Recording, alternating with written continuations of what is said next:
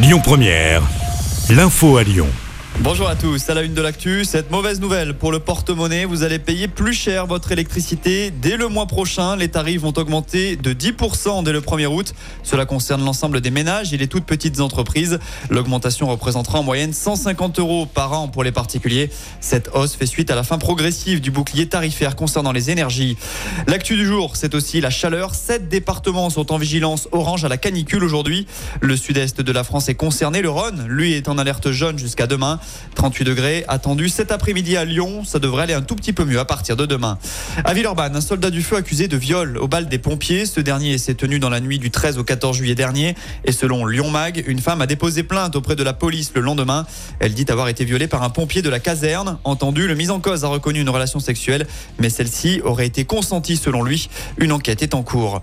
Lui a été placé sous contrôle judiciaire. En attendant son procès, un Lyonnais de 18 ans a été interpellé la semaine passée dans le 7e arrondissement car il vendait des mortiers d'artifice sur Snapchat.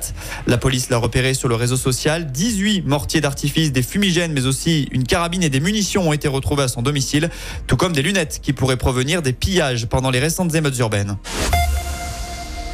Emmanuel Macron va s'exprimer d'ici la fin de la semaine. Le président va faire le bilan des 100 jours d'apaisement lancés après le mouvement de contestation pour dénoncer la réforme des retraites.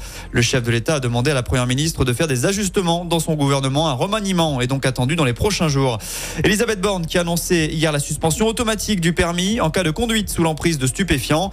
La première ministre a dévoilé une série de mesures dans le cadre de la création de l'homicide routier qui viendra remplacer l'homicide involontaire en cas d'accident mortel. En revanche, la nouvelle appellation ne change rien sur le plan de la répression et des peines encourues. Enfin, on termine avec un mot de sport et de cyclisme. 16e étape du Tour de France cet après-midi avec un contre-la-montre de 22 km entre Passy et Combloux. On suivra les performances du maillot jaune Jonas Vindegaard et de son dauphin Tadej Pogacar. 10 secondes séparent les deux hommes avant l'étape du jour. Écoutez votre radio Lyon Première en direct sur l'application Lyon Première, lyonpremière.fr et bien sûr à Lyon sur 90.2 FM et en DAB+. Lyon Première